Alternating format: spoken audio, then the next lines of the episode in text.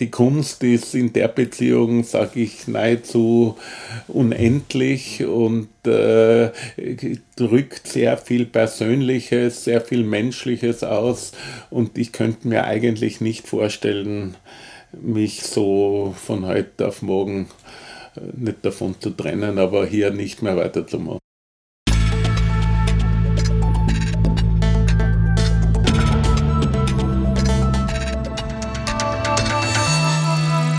Ausgesprochen Kunst. Der Podcast mit Alexander Gieser.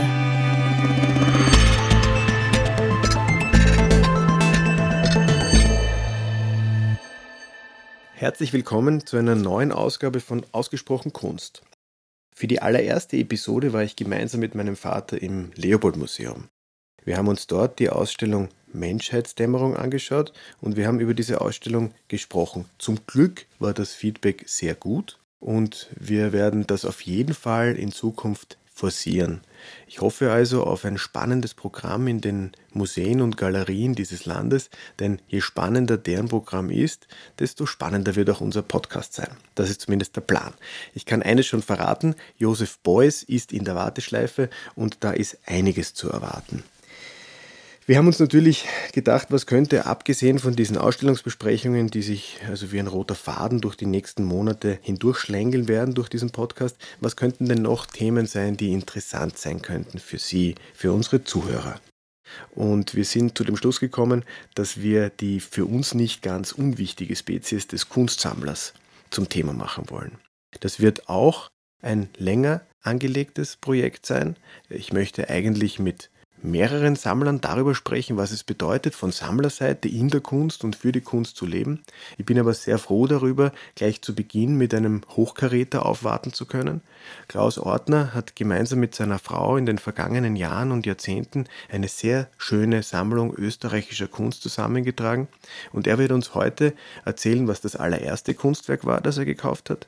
Er wird darüber berichten, wie sehr die Kunst sein Leben bereichert und wir wollen gemeinsam auch einen Blick in die Zukunft werfen. Denn die Leidenschaft ist ungebrochen und letztendlich braucht die Kunst ein Zuhause.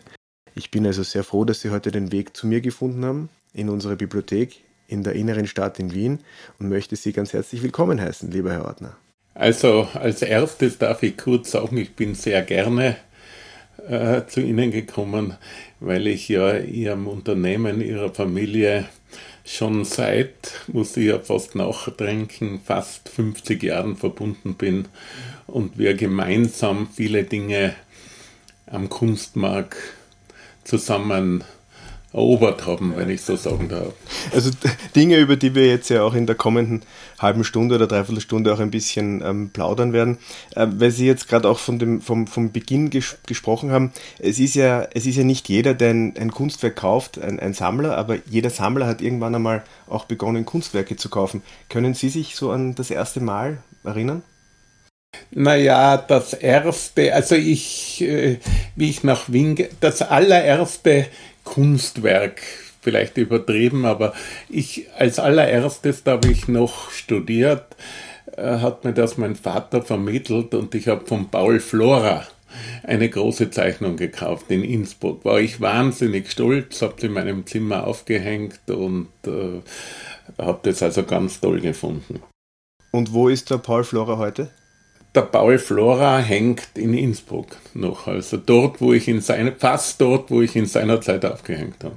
Also das ist eine, auch ein, ein Pflock, der damals eingeschlagen wurde, den sie auch wahrscheinlich niemals irgendwie aus der, aus der Erde ziehen würden. Das, ist, das, war der, das war der Startschuss und so wie Sie gesagt haben, der Stolz ähm, hat, hat schon ein gewisses, ein gewisses Tempo vorgegeben dann für die Zukunft. Ja, ja, ich habe ja damals äh, klarerweise nicht so viel verstanden und Flora war natürlich Kunst für mich, nicht nur äh, Karikatur oder Zeichnung. Auf verschiedene Dinge ist man später erst draufgekommen, aber es war für mich schon ein, ein wesentlicher erster Punkt.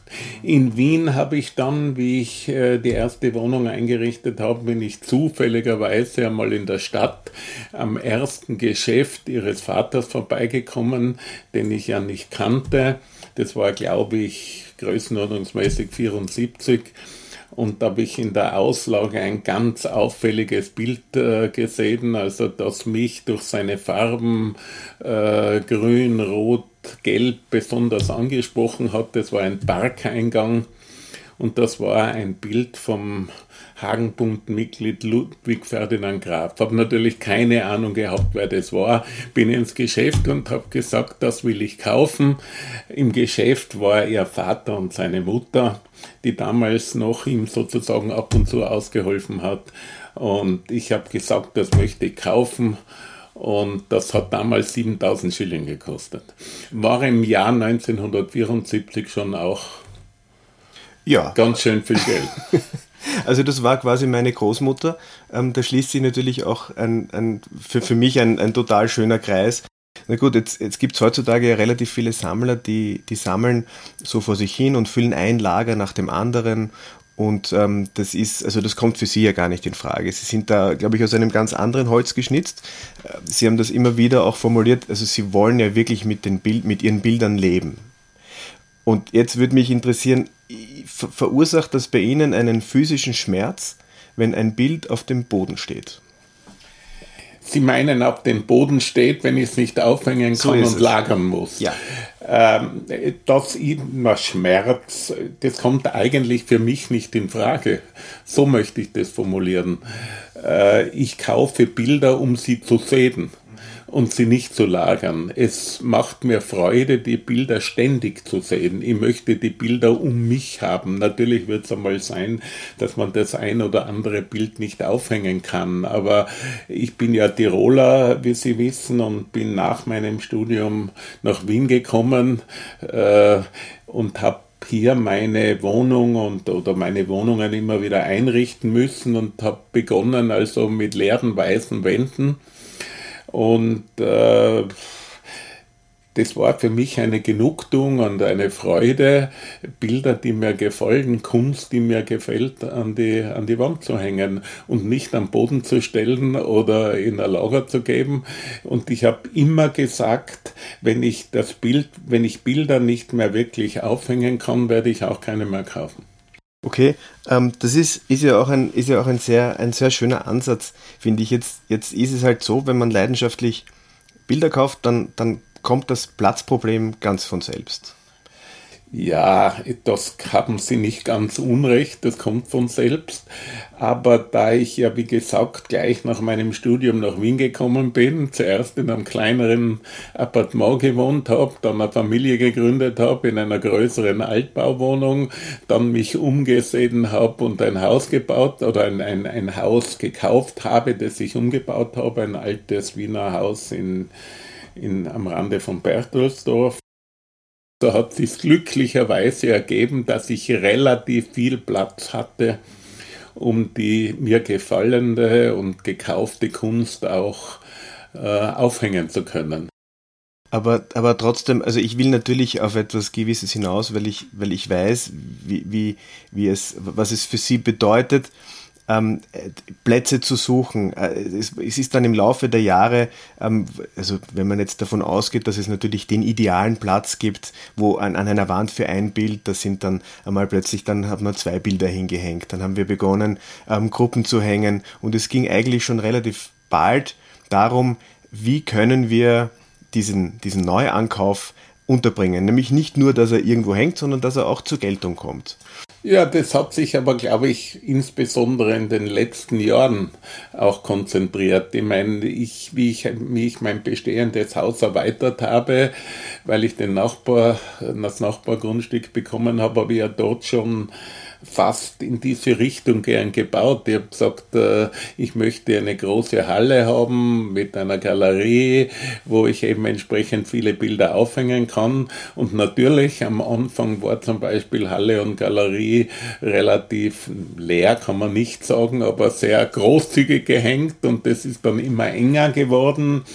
Und zum Schluss war es vielleicht nicht eine extreme Petersburger Hängung, aber schon eine Petersburger Hängung äh, mit gewissen kleinen Abständen da oder dort.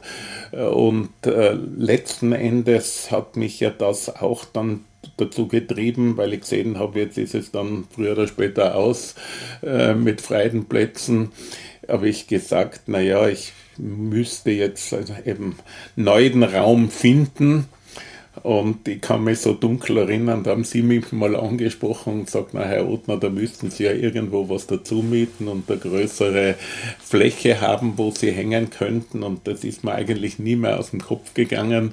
Und ich habe dann vor ein paar Jahren anfangen zu suchen, ob ich in der Nähe meines Hauses äh, einen ein anderes Haus finde oder eine Erweiterungsmöglichkeit finde und äh, das ist mir ja dann gelungen, zufälligerweise gerade äh, vis-à-vis von meinem Wohnhaus und dort habe ich jetzt ein kleines, aber möchte ich fast sagen, feines Privatmuseum.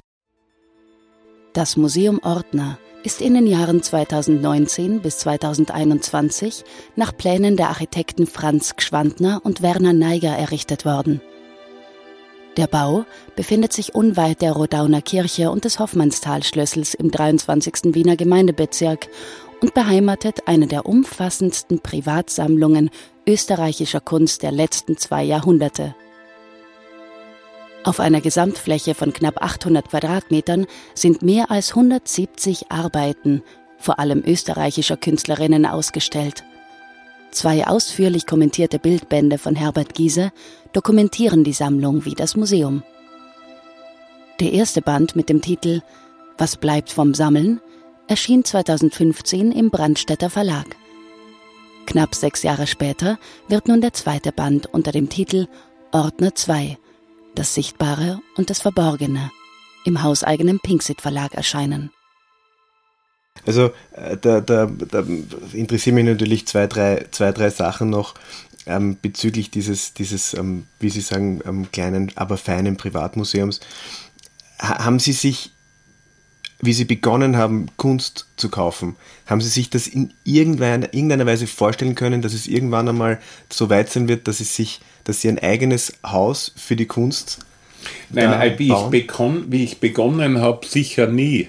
Äh, wie ich begonnen habe, war ich froh, wie ich die großen weißen Wände in meiner Wohnung irgendwie eben äh, mit Bildern schmücken kann. Also das war am Anfang sicher nicht der Fall. Aber wie ich dann äh, zum Beispiel durch größere Wohnungen habe ich also und, durch mein Haus habe ich dann immer mehr Platz bekommen und dann insbesondere, wie ich das bestehende Haus erweitert habe durch einen Zubau, da war es schon das erste Mal eben so, wie ich vorhin erwähnt habe, ich will einen eigenen Platz haben wo ich Bilder hängen kann. Die waren damals dann im neuen Haus auch sehr dünn oder vergleichsmäßig dünn gehängt, also gündlich, äh, weit gehängt. Äh, aber so hat sich das eben langsam kontinuierlich, das war alles nicht von heute auf morgen. Aber man, also man, man könnte schon sagen, dass es jetzt nicht nur eine, eine, eine Lösung des Platzproblems war oder der Versuch, dieses Problem zu lösen, sondern auch so ein Wunsch, ähm, dieser, dieser, dieser, dieser Leidenschaft oder dieser, diesem sammlerischen Lebenswerk auch irgendwie ein, ein adäquates Zuhause zu geben? Naja, das war die Voraussetzung. Es war der Wunsch, meine Sammlung, meiner Sammlung ein Zuhause zu geben. Und selbstverständlich habe ich nicht vorgehabt, jetzt plötzlich zu sagen, ich stelle meine Sammlertätigkeit ein, weil äh, Bilder haben mich ja begeistert. Wenn ich heute ein schönes Bild äh, sehe, es hat sich auch der Geschmack geändert, aber wenn ich heute ein schönes Bild, würde ich es gerne besitzen. Und da ich die Bilder nicht lagern will, sondern ich will sie sehen oder will sie in meiner Umgebung haben, äh, war es auch für mich eigentlich äh, dann selbstverständlich, den Weg zu gehen. Es ist ja sehr schön, dass Sie sagen, Sie möchten es gern um sich haben. Es ist jetzt nicht das erste, das erste Privatmuseum, das ähm, gebaut wird, aber in den meisten Fällen stellt man sich das dann irgendwo auf eine grüne Wiese, ähm, doch in, in, gewisser Entfernung zum Wohnort. Sie haben das also jetzt also wirklich den kürzestmöglichen Weg gewählt, das Nachbargrundstück. Also Sie gehen über die Straße und sind in Ihrem, in Ihrem Museum. Hat das auch, ist das auch begründet in diesem Wunsch, die Bilder in ihrer Nähe zu haben, oder? Na, selbstverständlich, wobei ich natürlich nicht davon ausgehen konnte, äh, dass ich die Bilder dass ich gerade das Haus vis-à-vis -vis erwerben kann und dort ein kleines Museum machen kann. Ich habe natürlich einfach vorher versucht, in verschiedenen Wohnsitzen da oder dort das unterzubringen. Und wie ich begonnen habe zu suchen, habe ich schon in meiner Umgebung gesucht. Ich würde sagen, ich hätte wahrscheinlich auch noch 300 oder vielleicht hätte ich auch noch 500 Meter Entfernung in Kauf genommen. Aber natürlich nicht sehr gerne. Äh, und es war einfach ein Glück und ich habe schon äh, der Entschluss, sowas zu machen, ist ja nicht so äh, von heute auf morgen zu verwirklichen. Aber äh, wie ich das dann bekommen habe, habe ich gesagt, so jetzt mache ich es ganz sicher. Wenn es 500 Meter weit weg gewesen wäre, hätte ich vielleicht gesagt, muss man das noch überlegen und ist das wirklich das Richtige. Aber so vis-à-vis über eine schmale Straße hinweg und äh, ständig im Blickkontakt.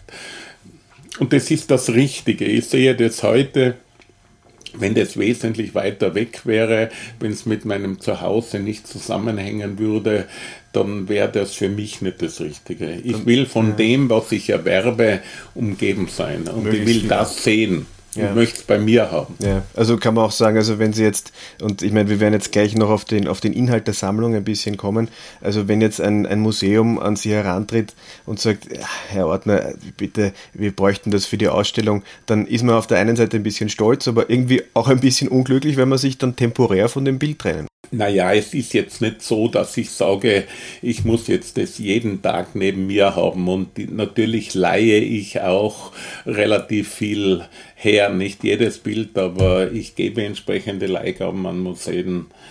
Und äh, das ist also dann nicht die große Trennung. Aber zu sagen, ich gebe jetzt, wie es manchmal Sammler machen, meine Sammlung oder einen großen Teil als Leihgabe oder als Dauerleihgabe an ein Museum, würde ich eigentlich nicht machen. Ja, ja. Na gut, da gibt's, es führt mich zu meinem nächsten, äh, zu meiner nächsten Frage, weil jetzt Ihr Sammelgebiet ja jetzt doch relativ umfangreich ist. Also es reicht vom, vom ausgehenden 18. Jahrhundert bis in die Jetztzeit. Also von Johann Peter Graf, das komplette 19. Jahrhundert, Schwerpunkt natürlich klassische Moderne, ähm, bis hin zu ähm, der, der Gelatin, ähm, Bildern, die, die jetzt also rezent entstanden sind. Äh, Gibt es da bei Ihnen jetzt so ähm, Schwerpunkte, die Sie, wo, Sie, wo, wo Ihre Leidenschaft besonders groß ist? Oder noch genauer gefragt, gibt es ein Lieblingsbild?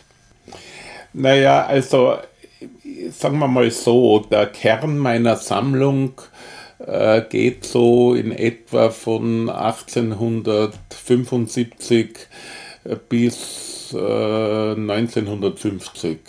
Natürlich habe ich auch das älteste Bild, das glaube ich sogar aus dem, äh, ja, aus dem 17. 17. Jahrhundert. Ähm, äh, trotzdem, also die, die, was mich besonders anspricht, ist also äh, eben die erste Hälfte des 20. Jahrhunderts. Ja, also ich, ich, Sie sind da ja äußerst diplomatisch und ich glaube, ich weiß, dass Sie alle Ihre Bilder lieben, aber ich möchte jetzt schon, ich, ich möchte eigentlich gern, dass Sie sich so ein bisschen deklarieren und sagen, also es muss jetzt kein Lieblingsbild sein, aber etwas, ähm, wo Sie, wo Sie sagen, das ist da, dafür, dafür gibt es eine besondere Leidenschaft. Ja, wissen Sie, ich habe deswegen, ich war nicht nur sehr diplomatisch, sondern ich habe eigentlich nachgedacht, was ist wirklich das Lieblingsbild und bin eigentlich zum Schluss gekommen, man kann nicht oder ich will nicht sagen, das ist das Lieblingsbild.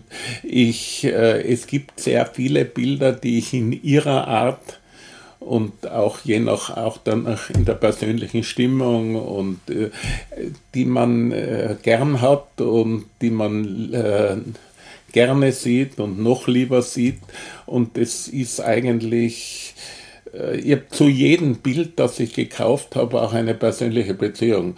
Es ist die persönliche Beziehung, wie sieht man das Bild das erste Mal, wo habe ich es gekauft, wie habe ich es gekauft, äh, welche Gespräche haben sich, welche Überlegungen haben sich dabei entwickelt. Und so hat man zu jedem Bild, egal ob es ein ganz großes Kunstwerk ist oder ob es eines von vielen Bildern ist, auch ein persönliches Verhältnis ist. Und das ist ganz, ganz schwer, äh, sich dafür eines zu entscheiden. Ich meine, ich kann sagen, gewisse Bilder der äh, klassischen Moderne. Äh, meine, ich, ich liebe oder, oder kann mich begeistern für Sedlacek, ich kann mich begeistern für Wacker, aber es gibt genauso andere Bilder von nicht so bekannten Malern oder Einzelbilder, die ich auch gerne um mich habe. 1893 in Bregenz geboren, erhielt Rudolf Wacker seine erste künstlerische Ausbildung, zunächst in Wien und ab 1911 bei Albin Ecker-Lienz in Weimar. Nach beinahe fünfjähriger Kriegsgefangenschaft in Sibirien sowie darauffolgenden Aufenthalten in Berlin und Wien ließ sich der Maler 1924 permanent in Bregenz nieder.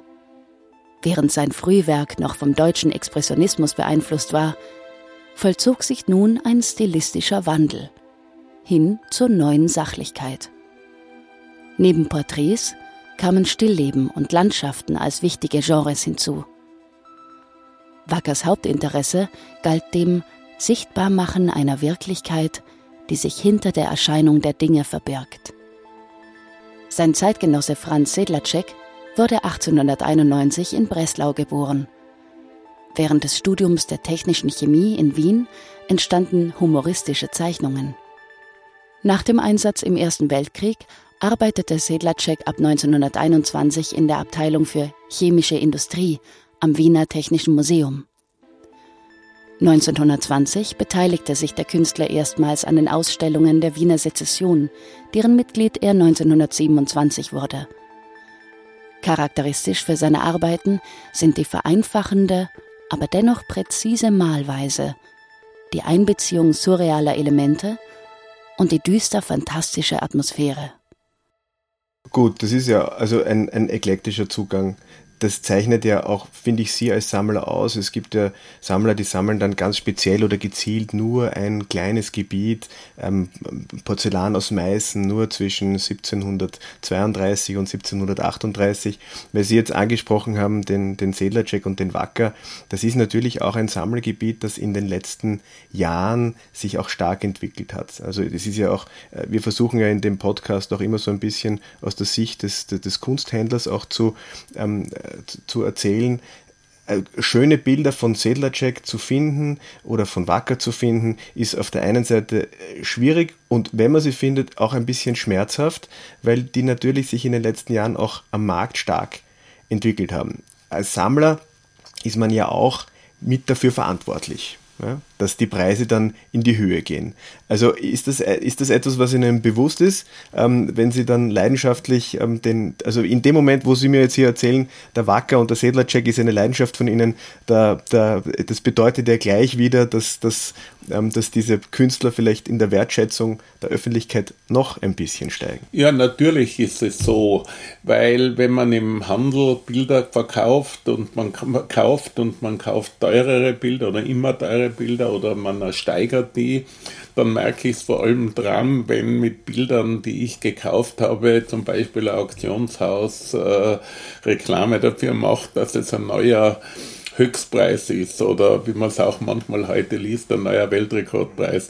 Äh, das ist natürlich etwas, was ich logischerweise nicht anstrebe, aber es lässt sich auch nicht vermeiden und man macht hier natürlich auch Fehler. Ich hätte einige Bilder äh, vor vielen Jahren wesentlich äh, äh, günstiger und wenn man so sagen kann, billiger kaufen können, als ich sie heute kaufen kann. Nur da war ich für diese Bilder nicht äh, reif, mhm. wenn man das so sagen kann. Ich Noch nicht bereit. kann mich gut erinnern, wie ich mit ihrem Vater einige Male diskutiert habe, kommt für mich nicht in Frage, gefällt mir nicht, verstehe das nicht, ist zu expressionistisch oder dieses und jenes. Und Jahre später wäre ich wirklich froh gewesen, das gekauft zu haben. Ich war zum Beispiel um einigermaßen günstig Chile, Aquarelle und so weiter äh, zu, äh, zu erwerben, war ich eigentlich schon zu spät dran. Äh, nicht zu spät im Sinne, äh, dass, äh, dass ich nicht schon gesammelt hätte, sondern es waren einfach Bilder, die ich nicht verstanden habe oder in die ich mich nicht hineingeschaut habe. Und äh, das war natürlich mein Fehler. Das ist einfach eine Entwicklung, die man durchmacht und wo man im Nachhinein sagt, hätte ich kaufen sollen, äh, habe, habe ich nicht erkannt. Mhm, mh. Jetzt haben wir ja schon ein bisschen gesprochen, auch über das Museum und auch über den Inhalt.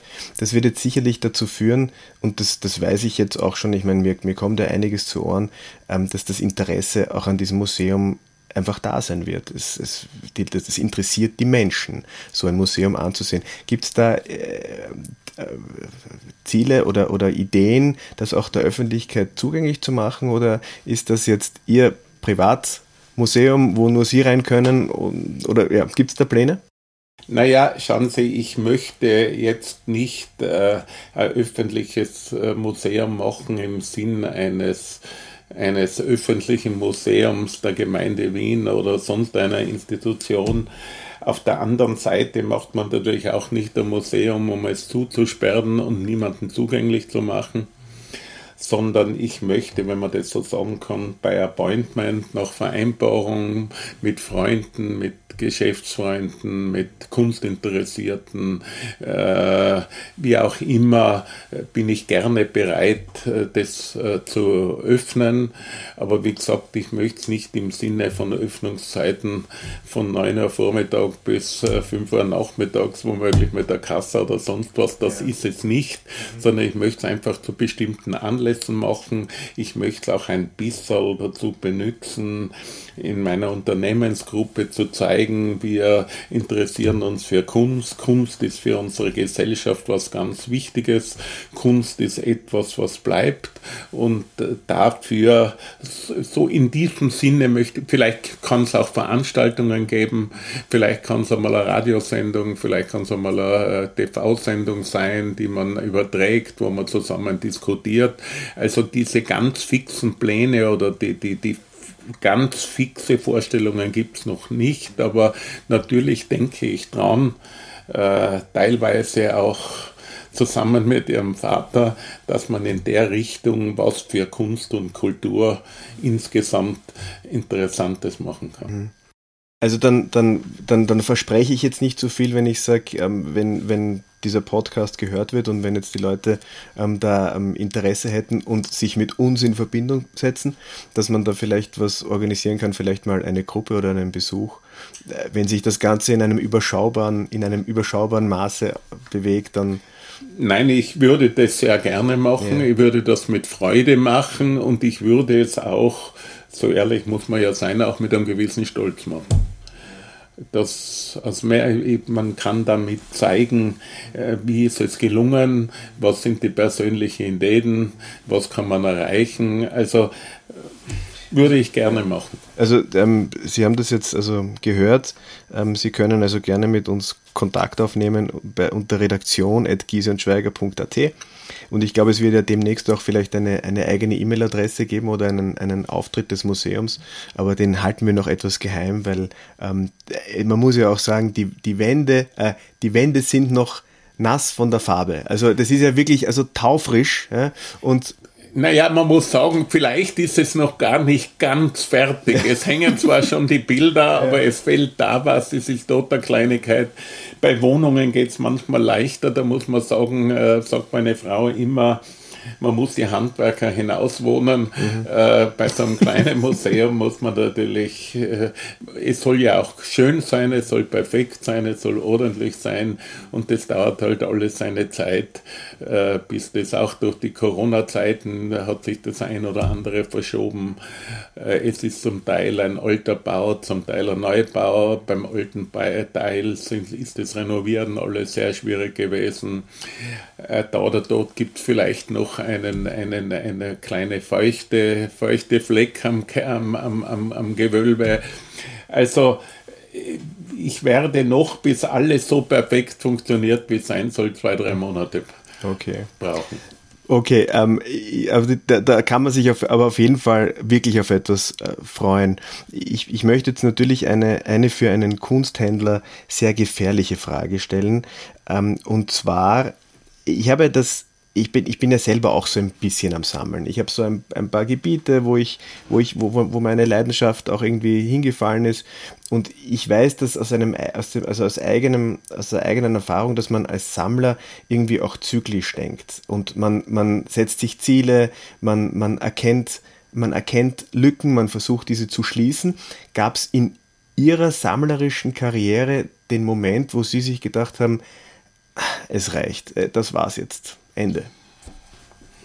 Na, eigentlich nicht. Sehr Natürlich. Gut. Mehr wollte ich nicht. Na, nein, ich darf schon sagen, ich habe darüber ab und zu einmal nachgedacht. Okay. Habe aber gefunden, auch wenn man alt ist oder älter wird, das darf man nicht sagen, weil Kunst und Entwicklung dazu gehört zum Leben dazu.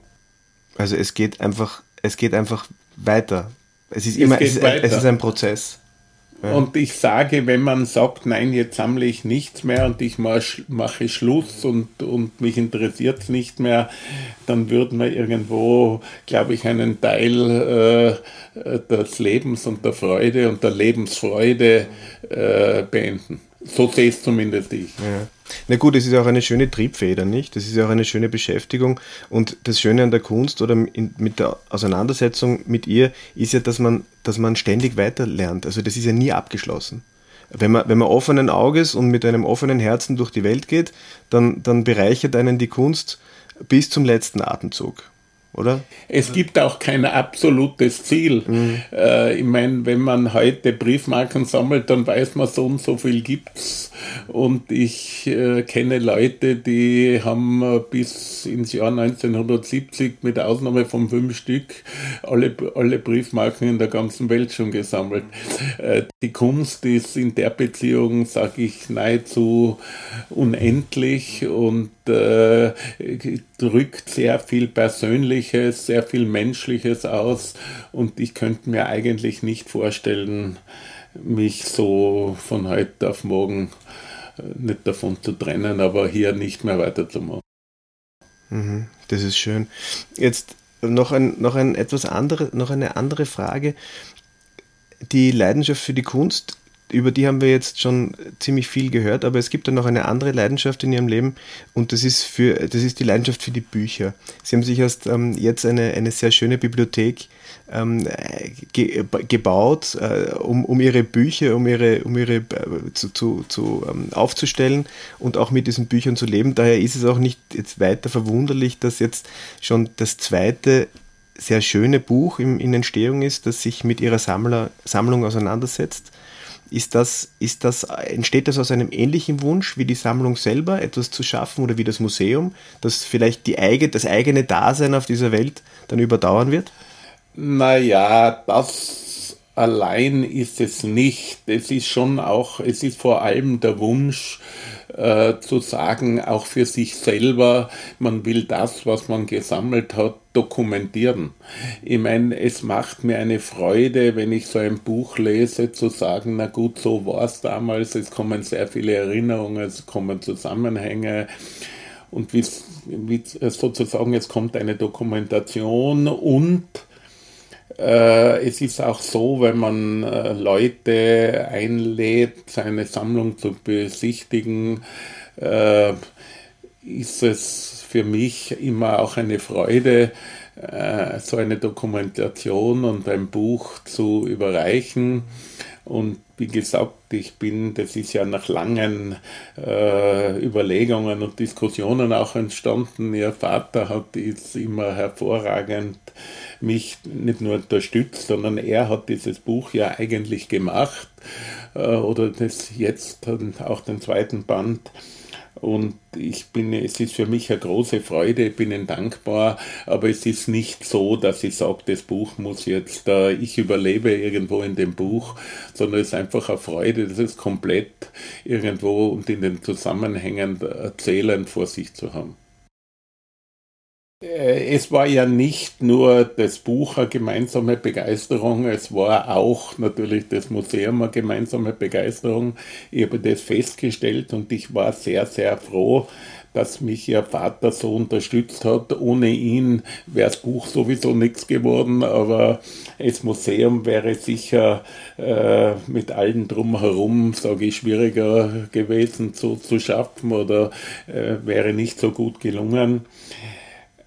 Schauen Sie, es ist eine Freude auch, wenn wir, ich meine, ich bin ein paar Jahre älter wie Ihr Vater, aber wir sind beide schon, sagen wir, 70 plus. Und äh, es gibt im Leben einfach auch einen Punkt, wo man sagt, es macht einen eine Freude, äh, das, was man, sei es als Hobby bei mir, sei es als Beruf bei ihrem Vater gemacht hat, wenn man gemeinsam auf Dinge zurückblicken kann, wenn man äh, sagen kann, warum hat man das so gemacht, äh, was war die Überlegung, warum hat der das gekauft, warum hat der, äh, der Händler das, äh, diese Richtung irgendwie so vertreten. Also das waren schon viele, ist nicht gemeinsame Jahre, aber es hat viele Stunden gegeben, wo wir diskutiert haben. Es hat Wochenenden gegeben oder Samstage. Ich glaube, Sie wollten ja mal am Samstag Ihr, ihr, ihr Geschäft äh, sperren, worauf ich protestiert habe und sage, unter der Woche habe ich keine Zeit. Das, das, wurde, das wurde verboten. ja, ja, eben. Und äh, ich meine, so gibt es eine Menge Dinge, die man gemeinsam überlegt hat. Der Vater hat nicht nur Bilder äh, an mich verkauft, sondern er hat mich unterstützt. Er hat mich bei Auktionen da oder dort und, uh, unterstützt und wir haben gemeinsam äh, mit England oder Amerika telefoniert, um dort was zu kaufen. Also es war eine schöne äh, gemeinsames Erleben und es macht uns Freude und äh, Begeisterung, ich darf da sagen, uns zurückzublicken und zu sagen, das war ein Lebenswerk von ihm zu kaufen, zu unterstützen und von mir es aufzubauen und es macht uns beiden Freude und äh, für mich ist es ganz schön und ich habe es kaum mehr erwarten können, jetzt das mit Buch und kleinem Museum abzuschließen. Und ihr Vater hat mir mal in einer ruhigen Stunde gesagt, wissen Sie, ich bin eigentlich jetzt wieder noch ein paar Jahre jünger geworden und mir macht es großen Spaß, mich da richtig in diese Geschichte auch reinzuschmeißen. Mhm. Fantastisch. Äh, erlauben Sie mir noch eine ganz private Frage, weil ich habe in der allerersten Folge dieses Podcasts ein bisschen über das, haben wir auch über das, über das Schlafzimmer von Rudolf Leopold gesprochen. Und ich habe mir schon dabei gedacht, ist ein bisschen indiskret, ähm, wenn, Sie, wenn ich jetzt diese leichte Indiskretion fortsetze, dann, dann äh, wird das ein bisschen legitimiert. Deswegen meine Frage, welches ist das Kunstwerk, das Sie als allererstes sehen, wenn Sie in der Früh aus dem Bett steigen? Ja, das ist ein Huber. Und zwar ist es Küsnacht in der Schweiz. Und weil Sie mich äh, nach meinem Lieblingsbild gefragt haben, das ist schon einer. Ich habe gesagt, ich habe kein so, das ist eines meiner Lieblingsbilder. Ich glaube, äh, das ist ja zehn Jahre bei Ihnen im Geschäft gehangen und ich habe es nie gekauft, ich habe mich nicht richtig entschließen können, ich habe es immer wieder angesehen. Mhm. Zum Schluss habe ich dann einmal ein sehr teures Bild gekauft, dann haben sie mir es halb, soll ich sagen, dazu geschenkt. Als Aufgabe. Äh, also das war, und in dieses Bild habe ich mich im Laufe der Zeit irgendwie verliebt und das hängt jetzt äh, direkt am, an der Wand, die an, im Schlafzimmer äh, am Fuße äh, des Bettes grenzt und das sehe ich jeden Tag und an dem habe ich eigentlich eine große Freude, obwohl es nicht das ganz große Kunstwerk ist, aber es macht mir Freude und ich fühle mich dabei zu Hause und das war eben ein Beispiel für ein Bild, wo man sich auch reinschauen hat müssen, mhm. wo man am Anfang auch soll ich und eigentlich doch nicht und mhm. dieses und jenes und das hat sich zu einem meiner Lieblingsbilder entwickelt.